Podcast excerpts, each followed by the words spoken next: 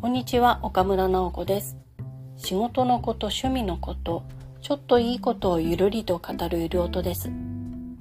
今日はもふもふ ×2 で冬の寒さをしのぐ話をしたいと思います。皆さんは眠る時にお布団ですか？ベッドですか？私はお布団を使っているので畳の上に、まあ、床の上にそのままお布団を引いて寝てるんですね。右側はまだ暖かいんですけれども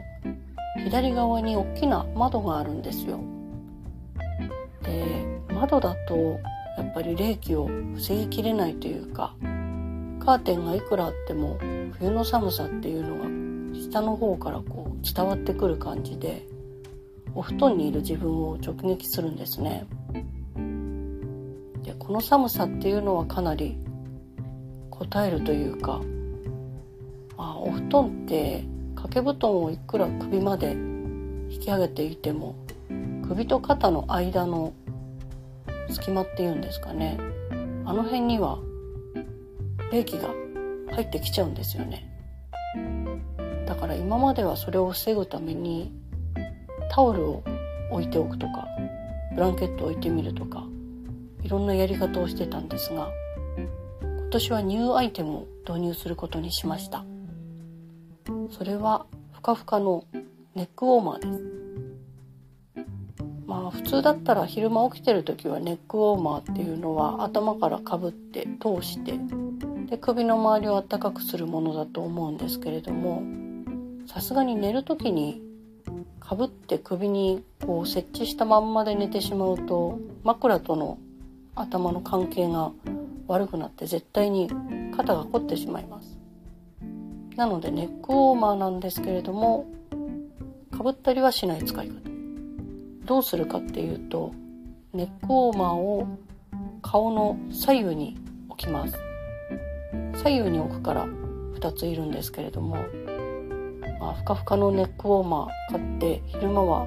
通して使ってるやつをもう夜になったらお布団のところに持ってきて首と肩の隙間を埋めるようにというかもう顔に沿わせるようにして右と左に置きます。これだとあんまり首に負担がかからないというか肩が凝ることはない。枕と関係は一緒。で意外とこのモフモフが、まあ、風を防いでくれるっていう本来の効果もあるんですけれどもモフモフしたものが顔の隣にあるっていうのがすごい安心するんですね。こんなに安心するのかとびっくりしてしまうくらい。柔らかいものが顔の隣にあるっていうのがこんなにこう心安らかになるんだっていうのはモフモフを置いてみてから気がつきました。多分ちっちゃい子がぬいぐるみと一緒に寝るっていうのもこの感覚に近いのかっていうのはすごい思ったんですけれども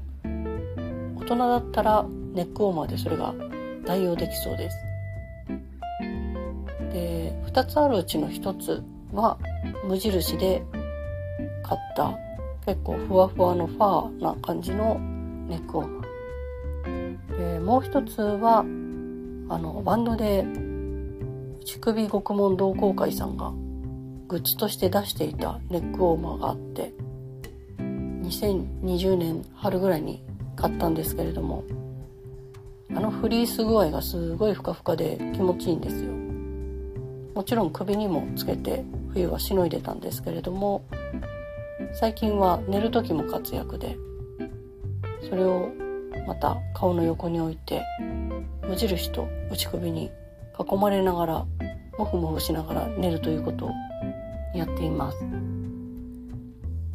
で寝つきも良くなったというか寒さで目が覚めたり嫌な思いをすることもないしもし暑くなっちゃったら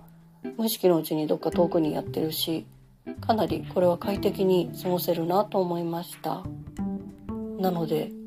冬の首元に苦労してる方はネックウォーマーを丸めて顔の横に置くという方法はどうでしょうか？個人的にはかなりおすすめですということで今日はもふもふ ×2 で冬の寒さをしのぐお話をしてみました皆さんにもいいことがありますように。